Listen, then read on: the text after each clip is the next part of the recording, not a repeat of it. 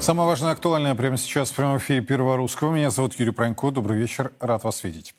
Начнем с одной из резонансных тем дня. Премьер Михаил Мишустин сегодня подписал распоряжение об освобождении Владимира Мау от должности ректора РАНХИКС. Исполнять обязанности на этом посту будет проректор университета Алексей Комиссаров. Господин Мау занимал должность ректора Академии народного хозяйства при правительстве с 2002 года, а с 2010 возглавил Российскую Академию народного хозяйства и госслужбы. Он снят с должности по собственному желанию в связи с состоянием здоровья. Ранее источник РИА Новости сообщал, что Мау уехал в отпуск в Израиль несколько месяцев назад и до сих пор не возвращался. Мау проходил подозреваемым по делу а, бывший зам главы Минпросвещения Марины Раковой и директор Института общественных наук РАДХИКС ректора Московской высшей школы социальных и экономических наук Шанинки Сергея Зуева. Мао был задержан в конце июня 2022 года. Его подозревали в причастности к мошенничеству в особо крупном размере. Свою вину он не признал и называл обвинения абсурдными. В начале августа ректору Ранхикс заменили домашний арест на подписку о невыезде. Позже Мао вернулся к работе в Академии. В октябре прошлого года его адвокат сообщил о прекращении уголовного дела в отношении своего клиента.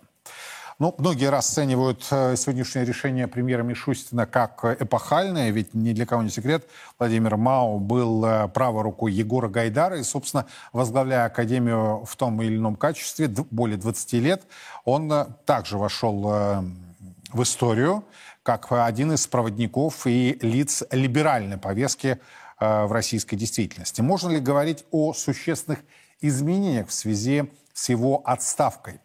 Давайте обсудим эту тему. Олег Медведчев и Алексей Чудаев ко мне присоединяются. Господа, добрый вечер.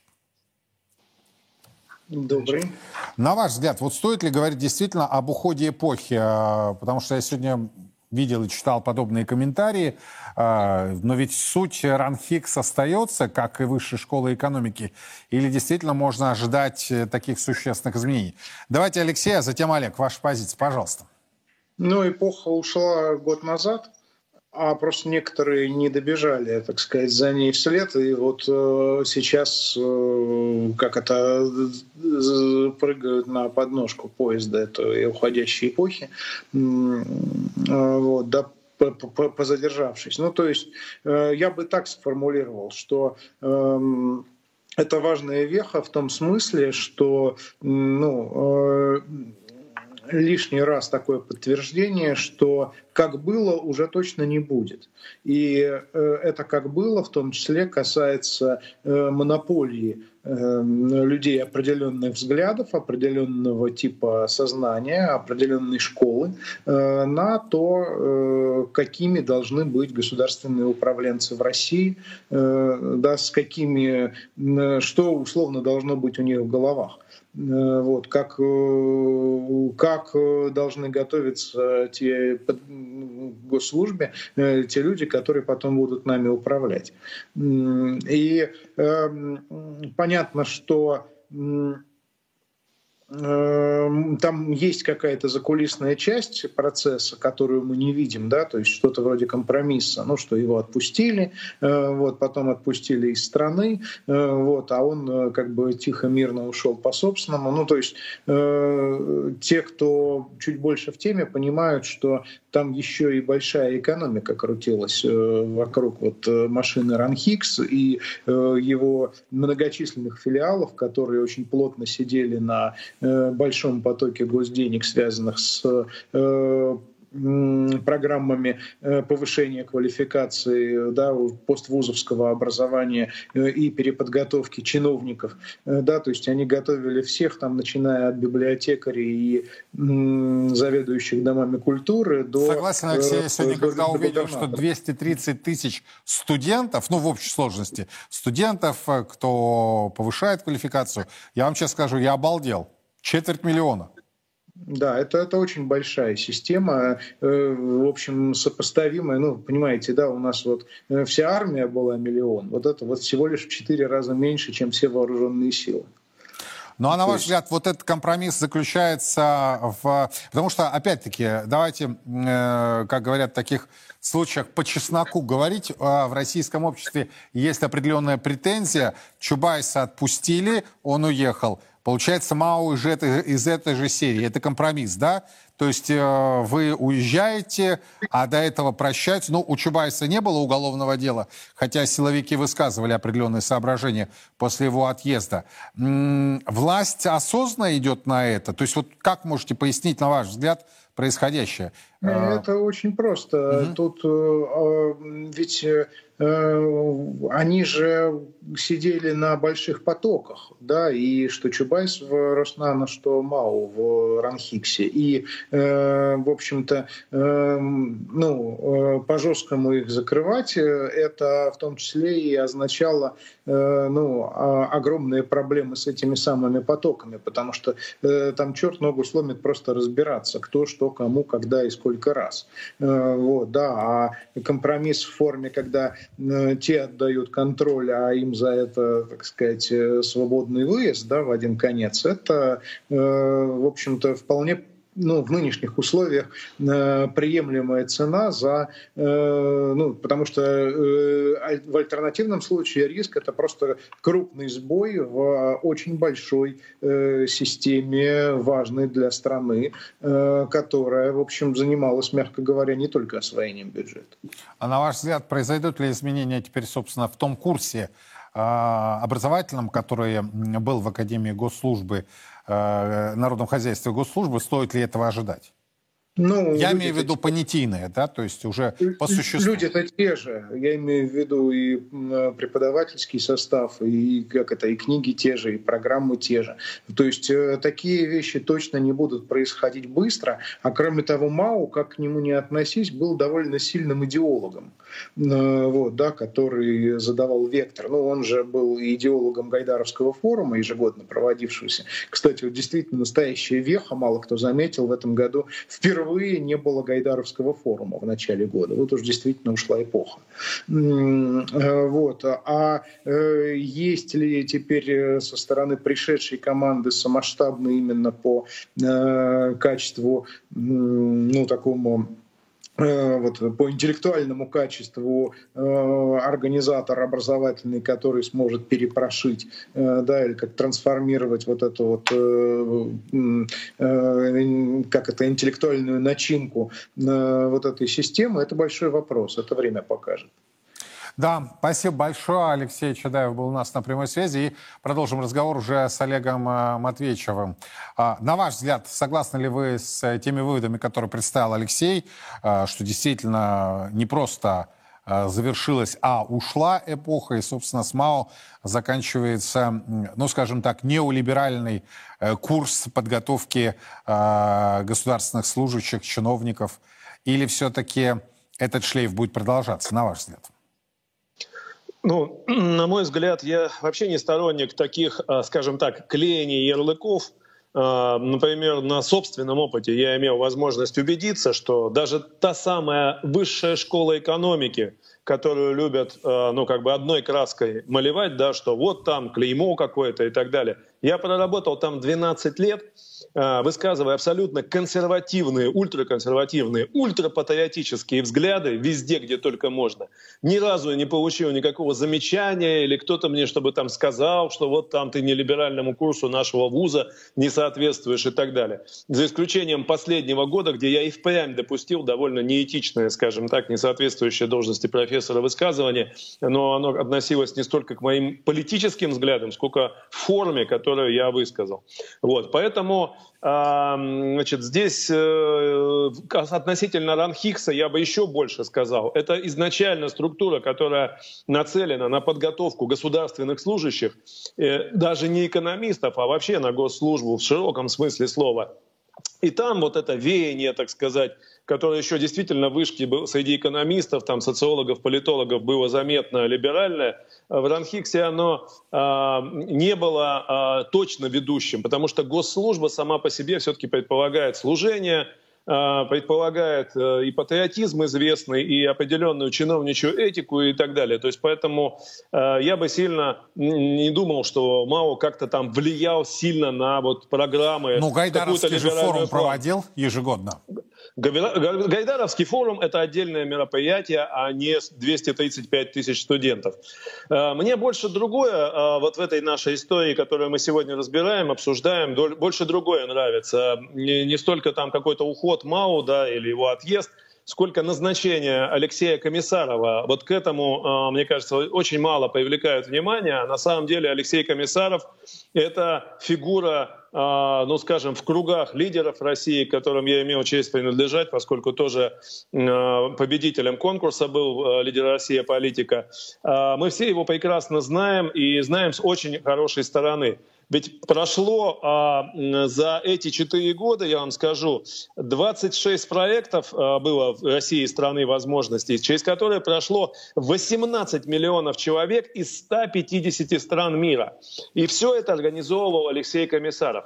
Но вот и ни у одного человека не было нареканий на то, что есть какие-то организационные сбои, что что-то не так сделано, что все как у нас бывает в России часто там через одно место, да, что руки у кого-то не так растут. Все сделано было абсолютно идеально, все было сделано на высшей э, степени организации. И это кадровые лифты, которые подняли или высосали как пылесос из всей страны, э, ну, действительно, новые кадры, которые, может быть, где-то там ну, То есть он такой сильный администратор?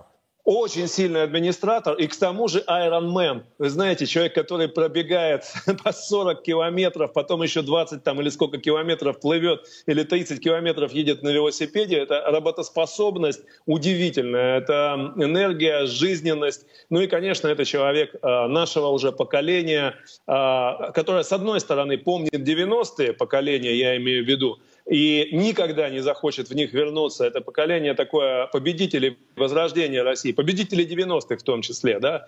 А, и ему 50 лет, но самый такой возраст, мне кажется, для а, организатора для такого вуза, он будет очень, мне кажется, мощный, хороший. И я жду от него больших успехов и новой страницы а, в истории РАНХИКС. Олег, спасибо большое. Олег Матвеевичев был у нас на прямой связи. Говорили не только об отставке МАО, но и о назначении исполняющего обязанности ректора РАНХИКС господина Комиссарова. Знаете, вот э, э, действительно, я здесь соглашусь с Алексеем Чадаевым. Э, ушла эпоха, ушла, ушла.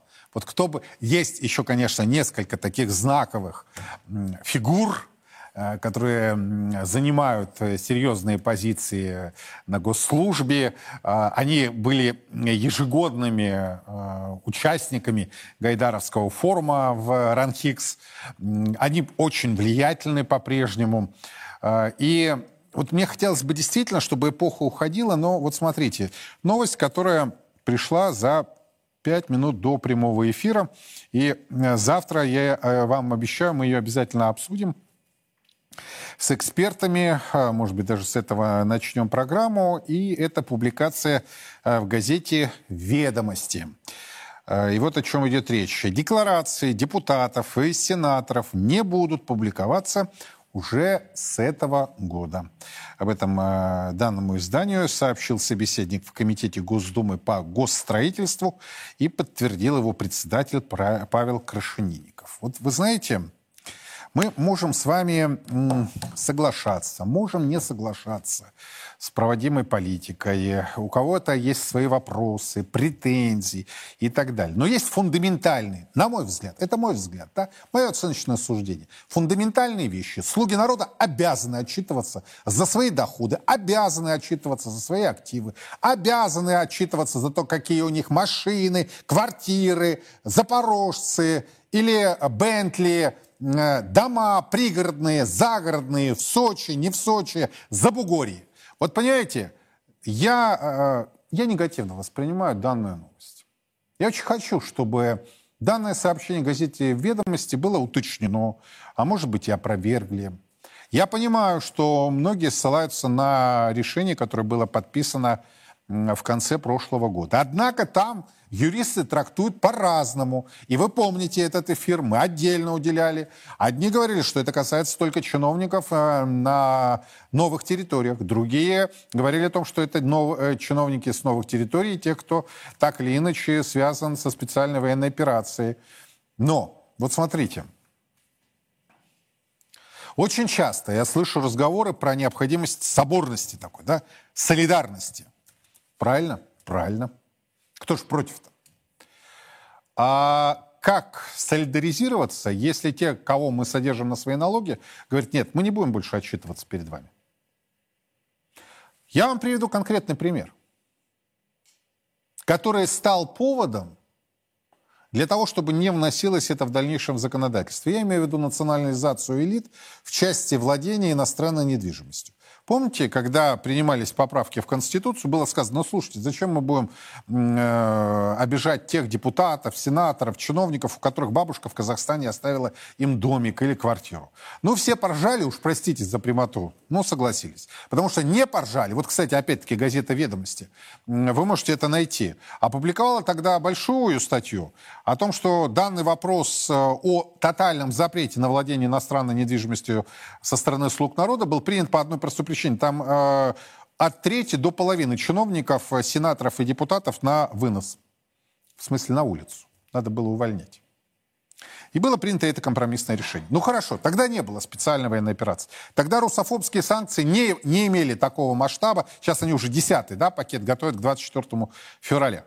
Ну вы мне вот объясните, если это российская элита, если Бзежинский был прав, прав или не прав, да, когда говорил о том, что, слушайте, а кто это вам сказал, что это ваша элита, если порядка полутриллиона долларов они держат в наших банках?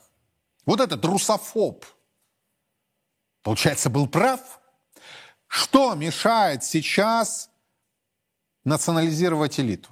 Что сейчас мешает ввести тотальный запрет на владение иностранной недвижимостью? Ничего. Ничего. Но решение не принимается. Вот это как? И вот на этом фоне, понимаете, отъезд Чубайса, отъезд Мао, там, Шмао и так далее, пачками, да, едут. Это все меркнет. Им запрещено э, иметь банка, слугам народа, иметь банковские счета в иностранных банках. Так? А между тем у меня вопрос, как они коммуналку, уж простите за прямоту, оплачивают за свою иностранную недвижимость? Я знаю лично нескольких депутатов, которые себя с голубого экрана подают как очень большие патриоты. И у них есть недвижка за рубежом. В недружественных странах. И вот теперь приходит новость, да, ведомости публикуют сегодня со ссылкой на собеседника в Комитете по госстроительству парламента, на Павла Крашенинникова там и так далее. А, кстати, Крашенинников тот, который говорил, а я не понимаю, что такое национализация элиты. Сейчас просто режиссер уже не успеет найти этот фрагмент. Он это говорил. А я вот понимаю, что такое национализация элиты. Например, запрет, тотальный запрет на владение иностранной недвижимостью. Но этого нет. И тогда меня, простите, вопрос о солидарности, о соборности российского народа, он как-то повисает в воздухе. Кто кого обманывает, а кто кому лжет? Кто кого хочет обвести вокруг пальца? Если принимается подобное решение, объясняйте обществу, почему депутаты, сенаторы, чиновники не будут подавать декларации, точнее так, их декларации не будут публиковаться. Объясняйте. Объясняйте. Вот это самое общество вас содержит на свои налоги. На свои налоги. Вы сами выбрали государственную службу, слуги народа. Вы туда пошли стройными рядами.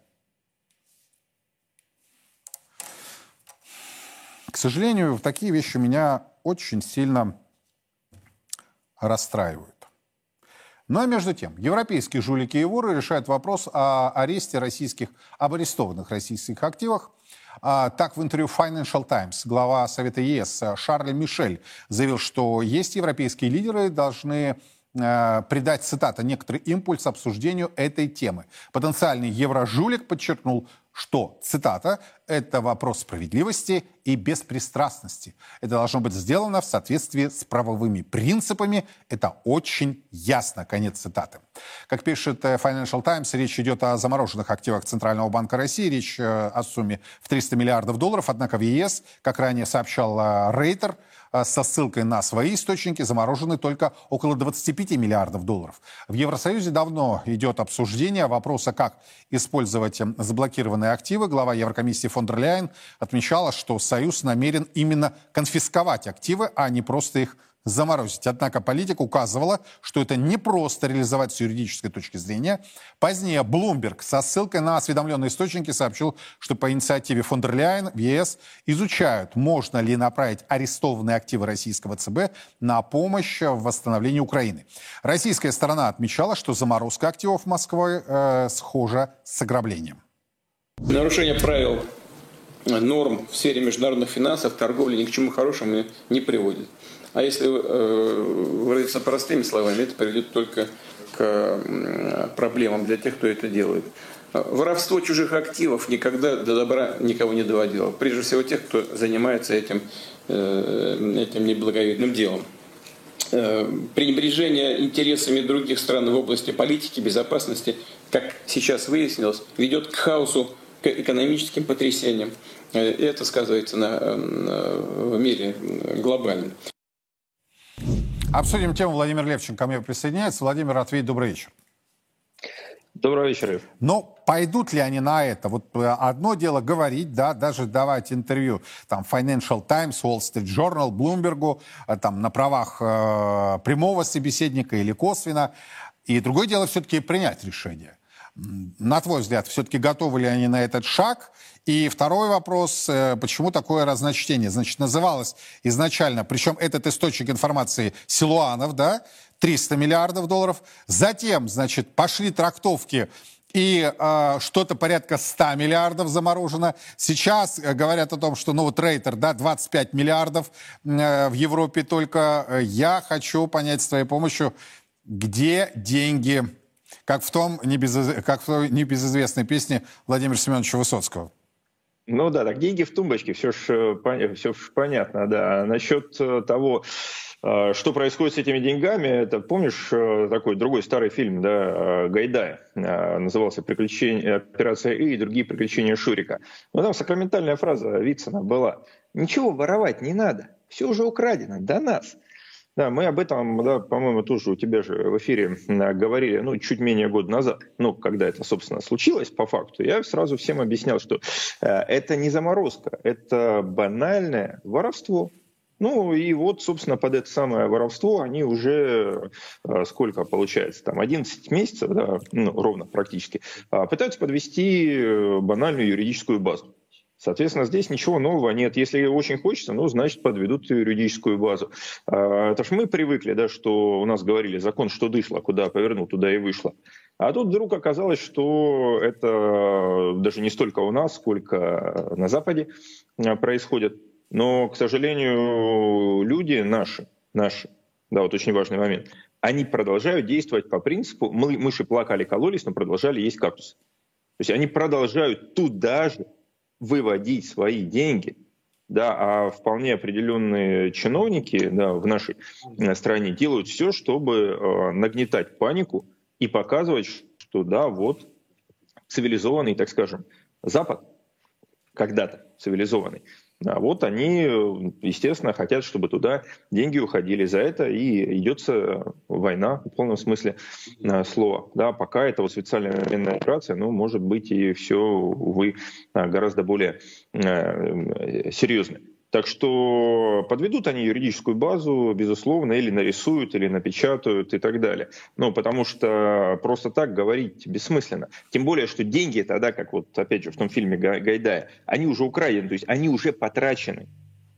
То есть та помощь, э, которая, да, ну, как они называют, та помощь э, Украине, mm-hmm. то есть э, вот эта вот поставка оружия, да, для того, чтобы убивали там наших солдат, да и не только солдат, для того, чтобы наносить удары уже по территории нашей страны, естественно, они хотят, чтобы все это происходило за наш счет причем за наш счет не только с точки зрения да, украденных э, средств э, в плане золотовалютных резервов, украденных средств у людей, которых они же завели под санкции, и украденных средств у людей, которые формально не под санкциями, но и у тех людей, которые сейчас добровольно сами переводят туда деньги, которые используются тоже для того, чтобы а, наносить удары по нашим военным люди, которые это делают, они что, этого не понимают? Вот у меня вот такой э, вопрос возникает. Да, вот ты только что э, говорил, я э, слышал твою реплику по поводу того, что там на запрет владения недвижимостью. Так пусть нет, пусть уже владеют, зачем конфисковывать? Тем более там, мы же не можем у них там конфисковать, да и наше правительство не может. Нужно просто ввести ограничения на отток капитала. В этом-то вся проблема вообще всей постсоветской России. То есть у нас, практически, у нас никогда не было системного дефицита торгового баланса. Но у нас периодически возникал дефицит платежного баланса. И все это из-за оттока капитала. Если они не смогут никак платить вот ту самую коммуналку, о которой ты сказал, так у них отберут там эту недвижимость, причем абсолютно законными методами. Даже не надо будет ничего переписывать. И это будет в данном случае совершенно правильно. Ну так капитал же продолжает бежать, и вполне определенные люди нагнетают панику и, не, и подстегивают бегство капитала, да, чтобы этот капитал воевал против, например, нас с тобой и против всех жителей нашей страны. Что и происходит. Да, согласен. И, и происходит это в ежедневном режиме. Я имею в виду нагнетание. Именно так. Прям вот да. прокачка да. идет, ежедневная прокачка.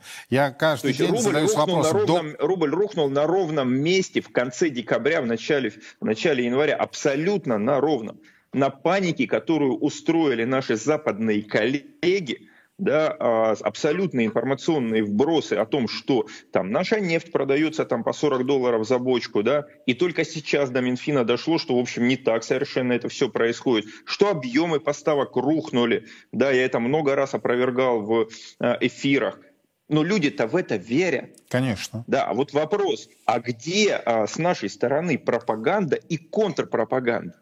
Вот где она? А вот смотри, и закончим. Яркий пример был в эти выходные, начиная с пятницы, когда одно из государственных, подчеркиваю, информационных агентств, государственных, распространило вот с таким аршинным заголовком новость о том, что вложение России в US Treasury с американские банды, значит, увеличилось. Ё-моё, у меня в телеге, в телеграм-канале началось светопредставление. Люди возмущаются, как так и так далее. Слушайте, у меня вопрос не к людям, которые возмущаются. А, вопрос, кстати, к Набиулиной а, по структуре ЗВРов и так нет, далее. Там, Но это другие нет, вопросы. Это совершенно другие вопросы. Но вот это госагентство, подчеркиваю, государственное агентство, это такие хайпажоры, вообще потерялись во времени и в пространстве. Такое понятие, как волатильность, переоценка а, а, этих активов. У них оно существует? Нет, не существует. Потому что вот это а, то, о чем ты говоришь нагнетание. Нагнетаем, да? прокачиваем. Больше, больше, То больше. есть такое ощущение, что наши СМИ работают вместе с западными и против нашей страны. Спасибо тебе огромное, Владимир Левченко. Ну, потому что э, это очень важные, на самом деле, моменты. То, о чем мы сейчас с Владимиром говорили, э, вы должны разбираться. По крайней мере, вы должны смотреть, читать, слушать э, «Царьград». То есть э, медиа объективное, не бегущее за хайпом, не бегущее и не занимающееся хайпожорством. Я не просто возмущен, я уже знаю два государственных информационных агентства, которые занимаются вот такой Останемся в зоне русского литературного языка белибердой. Как можно было вот так поступать с соотечественниками? Каждый раз. Я еще знаю одну тему, по которой идет ежедневная прокачка. Песков каждый, каждый день, каждый божий день опровергает это. Но прокачка идет, идет, идет.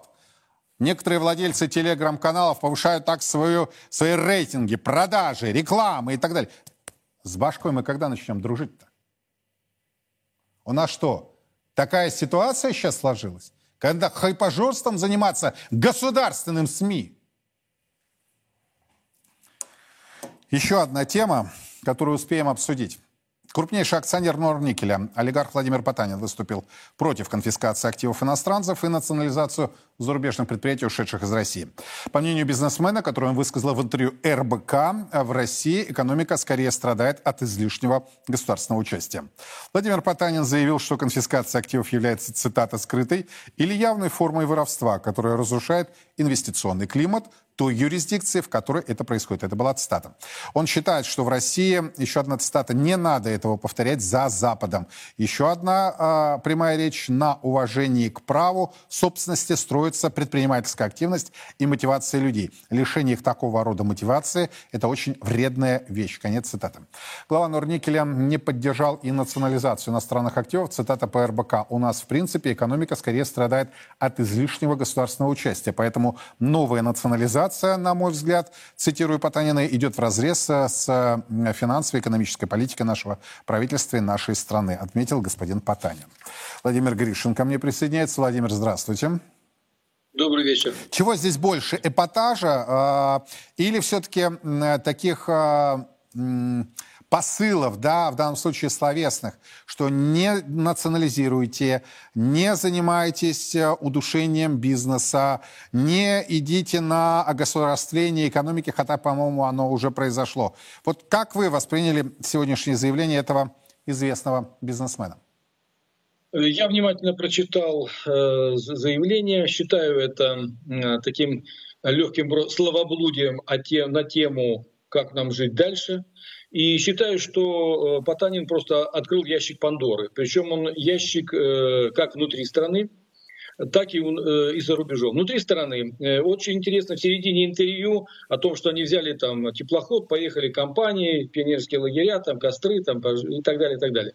Э, мой друг поехал на теплоходе, поплыл значит, в прошлом году, и он работал в Норильске в 93 году, и тоже на теплоходе поплыл и приплыл туда в Норильский Ники. Вы знаете, ему уже за 60 лет он плакал. От состояния Норильска он плакал. Э, так что я сразу коротко отвечаю э, что деньги, которые выводились все эти годы, 30 лет, а мы с вами много раз говорили на тему, можно было потратить и сделать из Норильского, из Норильска город, ну если не сад, то по крайней мере чистоту, порядок и все прочее. Да, кое-что сделано, но на самом деле взрослый человек плакал, я, говорит, не узнал свой город. Но э, я бы хотел сказать э, также то, что мне волей судьбы довелось работать и с олигархами, и даже некоторые из них совет у меня спрашивали, куда деньги девать. И э, вторая часть это то, что я знаю, как эти деньги оприходовались за рубежом. Но волю судьбы довелось работать и банковскими структурами, и люди, которые э, знают, как эти деньги расходовались, какие покупались имущества, движимые, недвижимые и все прочее. В 90-е годы все сорвались с цепи. Вот вместо того, чтобы вкладывать в города и села, мы сбросили все на местные бюджеты, всю социальную, и, всю социальную сферу, и денежки благополучно выводили. Это офшоры завязанные, не связанные с нами, это хитрые различные схемы, официальные э, контракты и все прочее, но на самом деле деньги выводились. Теперь вторая часть, ящик Пандоры за рубежом. Э, во-первых, кампания против России началась, я вам говорю достоверно, поскольку я работал с этими странами, ну так получилось по жизни, э, началась лет 10 назад. И уже было понятно, какая будет тенденция с нашими деньгами, имуществом по ряду э, персонажей. Например, один из персонажей, ну, скажем так, в Австрии, в Вене, э, его прижали по криминальной, так сказать, линии, ну, по коррупционной линии и благополучно забрали там, скажем, 30-40% имущества. Его продается там и все прочее. Это уже был звоночек. Не услышали. Не услышали. 10 лет тому назад. Да. 10. Я просто говорю, что я с этими странами работал. Дальше.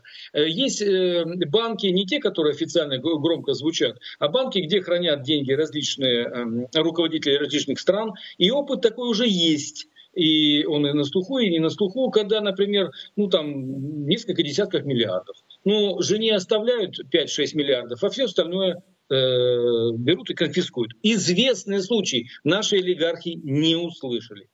Еще один момент. Э, мы, конечно, э, имущество. Конечно, ваш коллега предыдущий правильно сказал, что ну, это же делается очень просто. Ты ЖКХ не платишь или еще что-то, у тебя его просто забирают там, по той или иной форме. То есть схемы можно придумать. Ну и, и, уж, и, и еще более понятно, когда наши олигархи просто вдруг неожиданно на ковшне э, повешали, значит, повесили там, в ванной комнате и все прочее. Но это уже явные сигналы о том, что изменился мир полностью. Э, третья часть, полностью соглашусь с Владимиром предыдущим.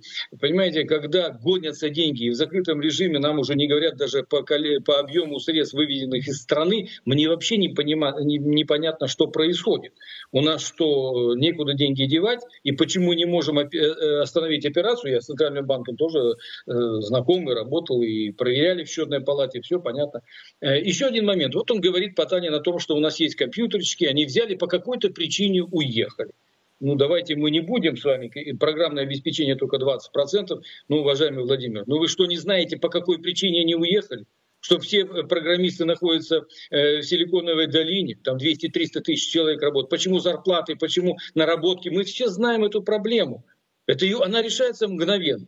Мы с вами десятки раз обсуждали по поводу пенсионной реформы, э, социальной, социальной сферы и все прочее. Отвечаю в том числе и за, за Норильск и другие города Сибири. Сбросили все на местный бюджет, деньги все предпри, от предприятия очистили от социально-культурного, от соцкультбыта, как мы с вами знаем, в Советский Союз говорили. Все, денежки получили, прибыль, дивиденд, через дивиденды все выводится. Ну, то есть получается, что это интервью, как бы это помягче сказать, с двойным дном.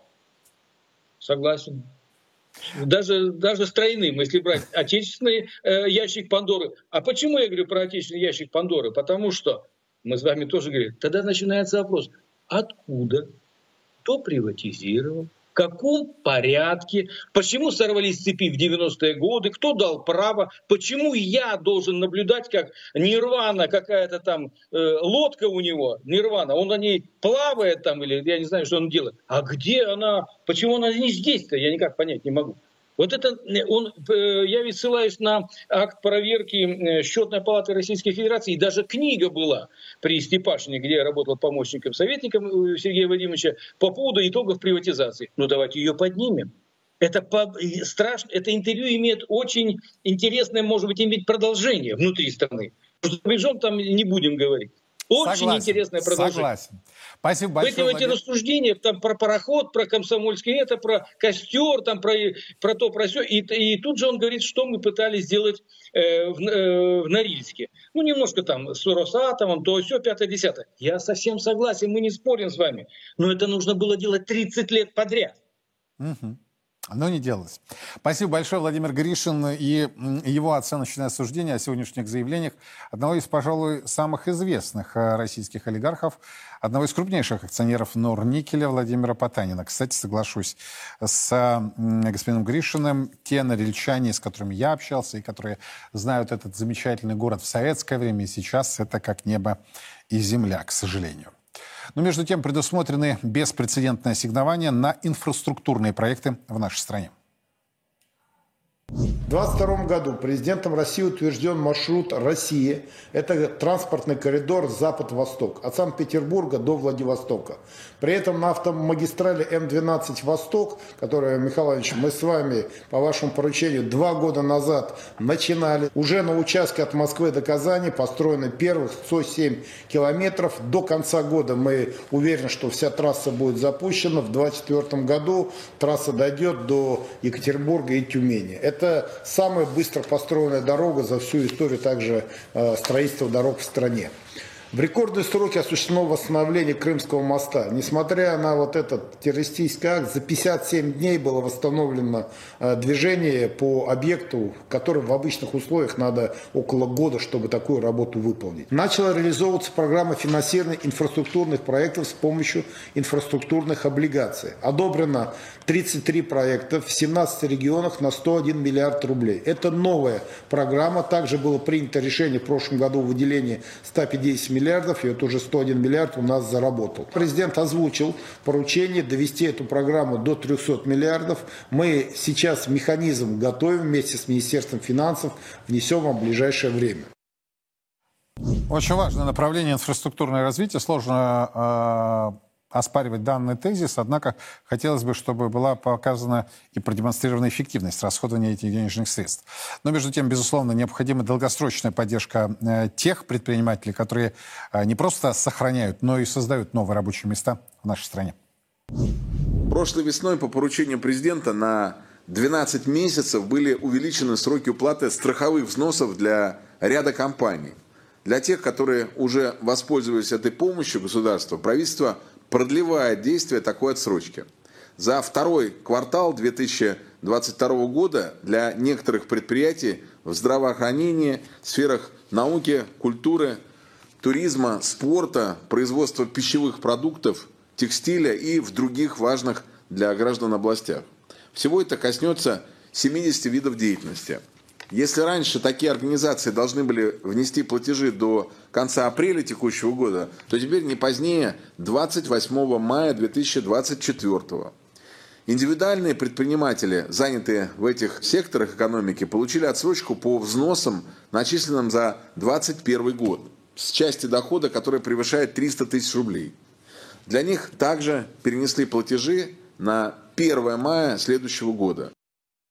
Продолжим обсуждать ситуацию в экономике. Все-таки такой сакраментальный вопрос не что делать и кто виноват, да, а дальше только хуже. С моим сегодняшним гостем Янард ко мне присоединяется. Дальше только хуже или все-таки есть обнадеживающий? Добрый вечер.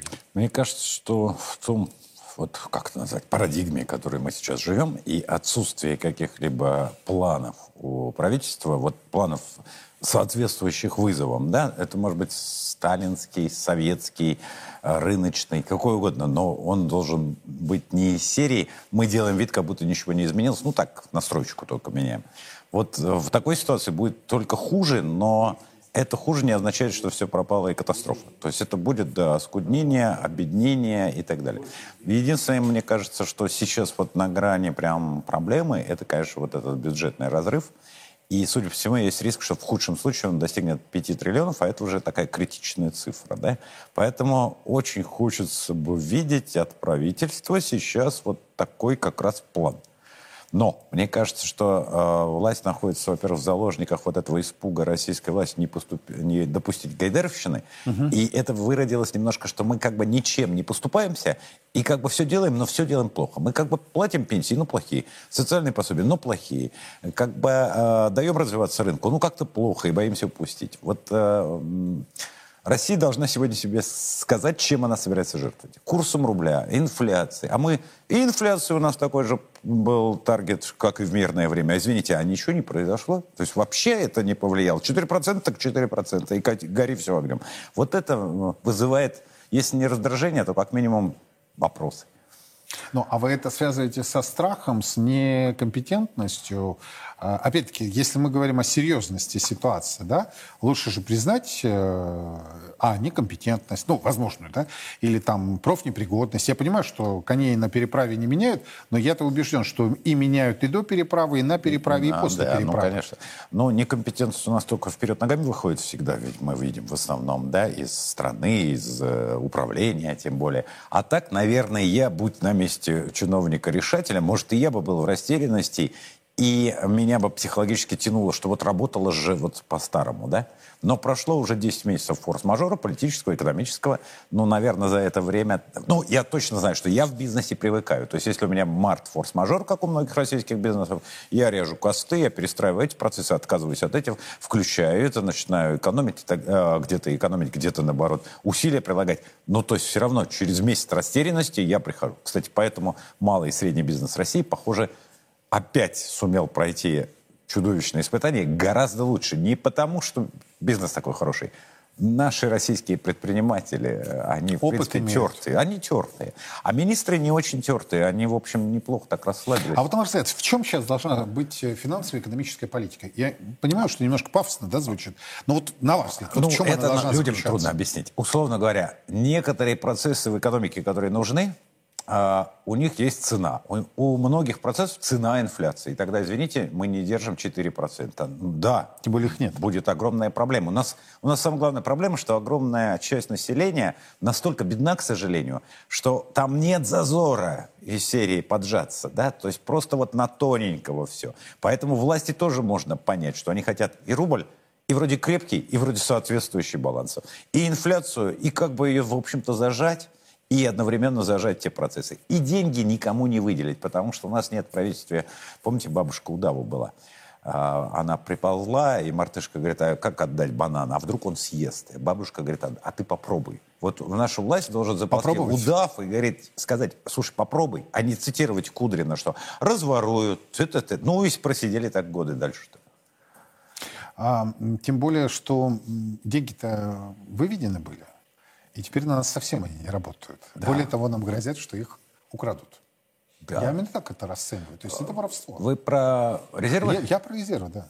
Ну, пока грозят вроде как люди, ну, скажем так, фрики, да? Мне, я пока опираюсь на заявление. Глава. Совета Еврокомиссии, вот этот в, трудно произносимый... Ну, кто-то там, эмерит. Да, э, э, Шарль Мишель. Да, но это такой европейские чиновники сегодня э, популисты, это видно просто, да, они. То есть вы считаете не решаться? Нет, я, я не, не думаю, что не решатся. Вернее, я надеюсь, что не решатся. И не только ради России, да, а ради всего мира. Ну, вообще-то ради а, себя, Я в первую просто очередь. пока предпочитаю ориентироваться на слова человека, чей вес, ну, вот этого Мишеля в 20 да. раз больше. Это Джанет Йеллен, министр финансов США, который говорит, ребят, это не может быть и речи. Это запрещено американскими законами. И это забота не о России, это забота об Америке, ребят. Ну, Елен можно так в сторонку доверия. отодвинуть и сказать, не-не-не-не, твое мнение неправильно. Ну вот и посмотрим. Вот и посмотрим. Смотрите, а, но фактически сейчас ведь продолжение идет так называемого бюджетного правила. Угу. Теперь вместо евро и доллара у нас э, китайский юань. Вот я хочу ваше профессиональное мнение услышать. То, то есть э, опять на те же самые грабли, по тому же месту, может быть, не с арестом и заморозкой, но мы же с вами прекрасно знаем, как юань, да, может быть девальвирован. Вот так, по одному щелчку Народного банка Народного Китая. Банка. Но, честно говоря, конечно, Народный банк Китая где-то уже года так четыре вот уже так однозначно не поступает. Другое дело, что товарищ Си слишком мощная фигура, чтобы полагать, что его что-то сдержит. Но вроде как они держат баланс. Пока. Да? С другой стороны, я абсолютно с вами согласен, это зависимость. Нам-то какой гешефт от этого? Нет, мы просто сменили инструмент. Мы как бы э, двигатель тот же, просто... А правила сказали, оставили. У нас, слушай, бензин нет, но этот двигатель у нас на авиационном керосине работает, давай его зальем. То есть меня волнует больше не валюта, с помощью которой идет эта игра, потому что она, это, это нормально. Вот у нас сейчас резервы в этой валюте, мы с ними, может. Мне больше волнует другое. Мы с вами раньше понимали смысл правила. Да? Оно работало на бюджет, на сырьевиков, это были его плюсы, но были его огромные минусы, сдерживало экономическое развитие во всех прочих направлениях, голландская болезнь и в целом объединение, самое главное, цена труда в России. Вот его минусы были. На мой взгляд, минусы больше, чем плюсы. С точки зрения власти, плюсы были больше, чем минусы. Но вопрос-то в другом. А вы теперь понимаете, а что означает бюджетное правило? Я нет. Вот когда я слышал, э, господин Аксаков высказался, что это даже укрепит. Э, он приходил, э, да, мы да, встречались, да, я, да, я, я, я говорю, а я не понимаю. Я не то, что вот хочу сразу критиковать, а вот депутат из власти, болтун, там, демагог. Нет, я просто, я не понимаю, чтобы что. Если вы скажете, извините, дорогой народ, но нам нужно опустить этот рубль до 72, но стабильно, чтобы не было там просадок, потому что тогда сойдется более-менее бюджет, пусть дефицитный, но конструкция устойчивая. Тогда я пойму. Я скажу, ах ты черт, значит, моя доходность станет меньше. Но я пойму. А для чего оно сейчас? А вот смотрите, э, такой интересный момент. Ведь э, низкую инфляцию можно э, заполучить за счет, ну, например, объединения домохозяйств. Да снижение покупательной способности. При этом, правда, себестоимость производства проду любой продукции либо услуг да, резко может увеличиться. И здесь палка о двух концах, балансировка. Сможешь ли ты за счет нищеты достичь вот этого инфляционного низкого эффекта? Да? А с другой стороны, вот мы постоянно говорим о том, что необходимо развитие, развитие, развитие. Но вот мы Хуснулина с вами услышали, вроде как все в инфраструктуру, там, в дороги. Да? Это же развитие. А для чего? По этой дороге должен ехать газелька, ведущая от российского фермера с помощью российского торговца э, в российский магазин. Э, российскому потребителю. Российскому потребителю, который должны деньги на покупку того, что видят. Если эта дорога просто потому, что дорога, ну, это детский сад ведь, правильно? Я не против, я рад. Я недавно проехал по первому участку М12 знаменитый. Отлично, все. Но вопрос в том, у нас есть нацпроекты. Те нацпроекты, которые вот иногда критикуешь власти, кто-то э, говорит такой, лоялист, говорит, ну, посмотрите, есть классные вещи. Я говорю, да, но обратите внимание, что делается классно, что является бизнесом. Строить дорогу – это выгодный бизнес, поэтому эти вещи мы отлично делаем. А вот, например, поднимать медицину, не строить э, э, поликлинику – это тоже отличный бизнес. А, простите, понимать, это вот как раз та самая бабушка удава. Это еще банан, который я могу потратить на выгодный подряд для ну, скажем, приблотненной фирмой построить поликлинику, может быть, остаться в старой поликлинике, но поднять врачу э, и медсестре зарплату, это же значит отдать бананы. И тут включается мартышка, а вдруг съест. Вот это замкнутый круг. Но раскручивание внутреннего рынка, с одной стороны, не может быть без внутреннего потребителя. Ну, как, как, о чем речь? То есть самый главный бы стимул для внутреннего рынка был бы принципиальный подъем пенсии в России. Поверьте, и можно было сказать родному, российскому бизнесу, российский бизнес. Ты видишь, вот теперь эти люди могут много чего купить. Ну, они не станут средним классом европейского уровня, но поднимите пенсии. Но вас обвинят э, в э, росте инфляции сразу. Да, цена-то будет инфляция. И вопрос-то от власти и, и любого регулятора, любого ЦБ, не нашего вообще. Ребята, мы понимаем, ну не все, но мы понимаем, что цена инфляция. И вот регулирование – это когда вот развитие больше, чем заплаченная цена. Если цена больше... как- Кстати, это начало нулевых. Инфляция была значительно выше, Совершенно чем сейчас верно. формально. А рывок-то Но при этом неплохой. доходы росли, Конечно. и это нивелировало. Конечно. А просто инфраструктура, она как бы обывателя любого радует. Автомобилиста, пешехода, я не знаю, кого угодно, клумба радует, э, дорога радует и так далее. Но когда в ней нет жизни, в том числе экономической, то есть, а мимо ходит совершенно нищий человек, и он идет по замечательному тротуару. А, а это как? А иногда, чтобы что? иногда э, человеку в таком настроении хочется что-нибудь подгадить на Ну, хорошем тротуаре. Кстати, слава Ну, и его понять можно. Советский вандализм в России как-то пропал, да? Но, но в целом, да, раздражение неимоверное. Сторонников красных идей, социализма и так далее неимоверно. Они что, все дураки и мерзавцы? Да нет, конечно. Просто запрос на социальную справедливость в России удовлетворен на ноль. Хорошо, а если вам зададут вот этот прямой вопрос, как, как бы вы достигли, ну, если не социальной справедливости, то хотя бы нивелирования возникшей проблемы с социальной справедливостью? Что Не- бы сделали? Точно не налогами. У нас многие налогами. считают, что вопрос в том, что вот а давайте до богатых налоги. Да нет, это, во-первых, не так уж много самое смешное даст. Во-вторых, всегда есть точки ухода и увода. Это Даже в условиях специальной военной операции и санкций. А, честно говоря, у всех стран в истории войны, операции, санкции. Ну, на самом деле, этим, этому 3000 лет. Ну, ну, ну, что уж, ну, ну, каждое поколение, которое живет внутри проблем, оно живет внутри проблем. Ну, ну, черт побери, ну, так всегда было, да? Э, Вопрос в другом, что я бы прежде всего э, занялся усилиями по повышению э, пенсий. Вот именно исходя из того, что... То есть вы прям давите на эту тему? Да, я прям давлю на эту тему, потому что это 40 миллионов потребителей, и одновременно это 40 миллионов... а, это, я всегда считаю, что пенсионная система – это часть молодежной политики. Звучит парадоксально, на самом деле очень просто. Молодежь, подсознательно понимающая, что старость в России тождественна бедности, Разве- Ну, слушайте, ну, можете, конечно, ему фитнес-абонемент подарить в университете. Ну, это детский сад. У него мечта одна. а, стать настолько хорошим специалистом, чтобы уехать. И вы его, покупаете ему обратный билет на родину, как сейчас предлагает Минцифры. Бронь от армии. Зачем ему бронь от армии, если он уехал, у него и так бронь из-за этого? Вы продемонстрируете ему, что здесь можно состариться себе позволить. И заработать на не старость. превратиться в униженного и оскорбленного. Это, это даже вот этот стимул. Но это эмоции. эмоции. А сейчас это главное рассчитать. Но мы что с вами говорим за столом без расчетов. Поэтому могут сказать, ну, ребята, вы такие умные, а чиновники глупые. Поэтому да, это надо считать. Считать и просчитывать примерно хотя бы модели. Если мы увеличим так, сделаем то и сделаем то, что мы можем ожидать на потребительском рынке, каким образом, почему и зачем. Я думаю, что это. И второе, это, конечно, налоговая политика. Но не в плане серии, о, давайте не 15-20% на богатых. Ага, сейчас. Обобрали верхушку среднего класса, настоящих богатых, как сами понимаете. И завтра выяснится, что у олигарха какого-нибудь, извините, Мовича, э, вообще статус официально безработного и пособия. Да? Ну, мы же с вами это прекрасно... Из Запорожья за гаражем. Не Мы это так это проходили, делается. да. Не не, э, бедных не выводят из бедности за счет того, что богатым делают хуже. Это старая песня, мы уже да, проходили. Как в том анекдоте, да, странно, а мой дедушка сражался за то, чтобы не было бедных. Чтобы не было бедных, не надо сражаться за то, чтобы не было богатых. Нужно пойти и изменить э, работу с МРОТом. Ну, сейчас господин Миронов повторяет то официально, что мы с вами, Юрий, еще в старой студии Сарграда обсуждали шесть лет назад. Кто мы тогда были? Журналиги-популисты. Ребят, как, Прошло интерес- как интересно, только тогда возможность была сделать то, о чем мы говорили, да?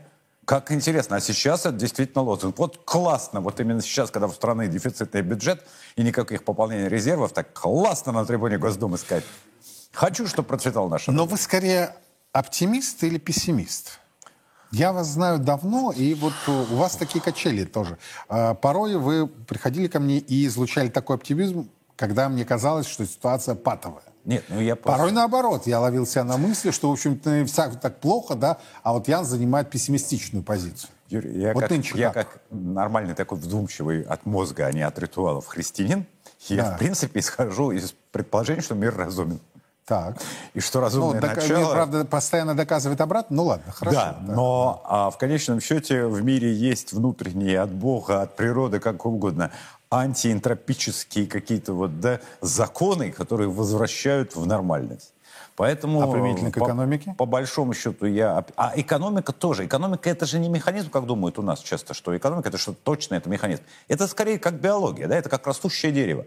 То есть мы можем создать ему Я условия. ее сравниваю с дамой, причем очень капризной. А, ну это наш. Который и, и в торец может дать, да. А в целом экономика это скорее дерево, да? Мы можем а, а, его не поливать, загубить, забор неправильно вокруг поставить, и там он врежется, обрубить ему сучья или там удобрение не положить или переложить.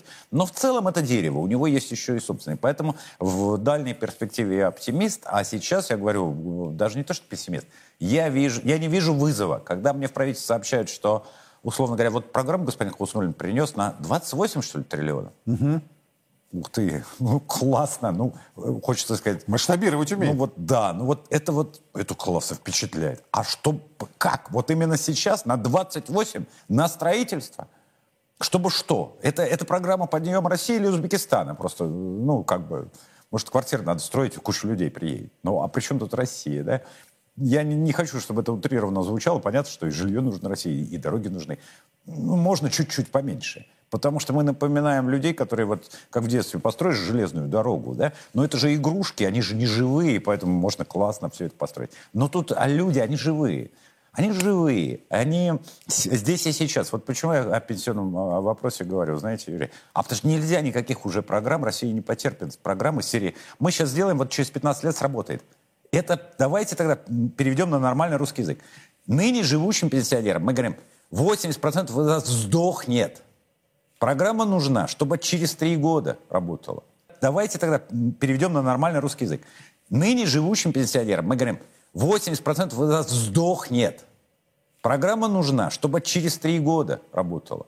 Звучит тоже, но я не депутат, я могу сказать, звучит тоже немножко популистски. Давайте сядем, засучив рукава и считать. А мы сейчас, во-первых, общество в эмоциональном раздрае идеологическом, да, и, как всегда в России, мы же, у нас же экономика якобы базис, хотя на самом деле мы экономику насилуем сейчас в политике, идеологии. И мы в экономике видим, нет, это мне неприемлемо, я красный, или я рыночник, или я социалист. Ребят, сейчас не до этого. И более того, миру вокруг не так важно. А бабушка у тебя кто, которая на нищенскую пишет? Или ты будешь из этого исходить? А сосед у тебя кто? А дети твои кто? Ты даже не знаешь. Может, ты красный, а бабушка у тебя еще кто-то, а дети там путинисты или там а, рыночники. Ну, мы Россию строим или чего? Или опять ее насилуем в счастье? Мы, у нас нет консенсуса. Консенсус полного и не надо, чтобы все ходили хороводы, взявшись за. Но консенсус в решении экономических задач – не в смысле одинаковое мнение, а в смысле да. способность с разным мнением сидеть за столом и что-то делать, конструировать, спорить. Говорит, слушай, ты дурак, нет, вот это давай так. Вот этого России не хватает катастрофически. Ну, то есть будем надеяться, что в этом году это появится? Нет. Нет? Ну а с кем? С господином Силуановым, который... А, кто-то считает, что он а, полный идиот, кто-то говорит, да нет, он толковый специалист. Но в любом случае, вот человек выходит на трибуну, я нейтрально отношусь, я не хочу его ругать. Он говорит, смысл... Мы всегда правы. Слушайте, ребят, не будет разговора и планирования мозгового штурма, если вы всегда правы. У ЦБ, в принципе, у нас, в принципе, у власти позиция, мы всегда правы. Потом приходит Путин и говорит, вы меня дурака валяете. Подожди. Все правы. По отдельности все правы. Кто же дурака Все ужасно умные. Господин президент, зачем же вы их обижаете? Вы послушайте их речи, вы почитайте, что они говорят нам. Они всегда правы. Ни один не рассказал, вот здесь у нас не сработало, или вот а здесь, здесь мы, мы предполагаем. Да. Они даже не предполагают, они точно знают, любой проект запускают, говорят, это будет. Вот недавно тот же Аксатов сказал, может не пойти. Я думаю, бог ты мой, это как-то не, не российский диссонанс, чиновник, звучит, диссонанс. Все уверены в правоте, все придумали, все гениально. Приходит президент, говорит, вы меня дурака валяете. Э, господин президент, вопрос не в том, что они вам валяют, они нам валяют больше. Вам-то они на совещании отключились, а нам валяют прямо вот по нашей жизни, по нашим домам, по нашим улицам. В ежедневном режиме на протяжении многих лет. Конечно. Ян, спасибо огромное, что нашли время. Такой откровенный достаточно разговор. Ну, собственно, мне даже очень сложно понять, или так, охарактеризовать труднопроизносимое русское слово, сегодняшнюю позицию моего гостя, Яна Арта. Это, скорее всего, знаете, даже не оптимизм и не пессимизм, а такая трезвая оценка всего происходящего. Если на протяжении нескольких лет власть считала, что она может молчать и игнорировать, и вообще не замечать которые, те вопросы, которые в обществе возникают, возникают у журналистов, у вас, то сейчас, вот, на мой взгляд, ситуация изменилась. Обществу надо говорить, с обществом надо разговаривать, с обществом надо вести диалог и отвечать на вопросы. Ну, например, зачем принято решение об отмене обязательной публикации декларации о доходах и имуществе слуг народа? Что это? Защита национальных интересов страны или попытка коррупционеров спрятать хвосты? Мы продолжаем следить за развитием ситуации. Подробности в нашем эфире на сайте 1rus.ru.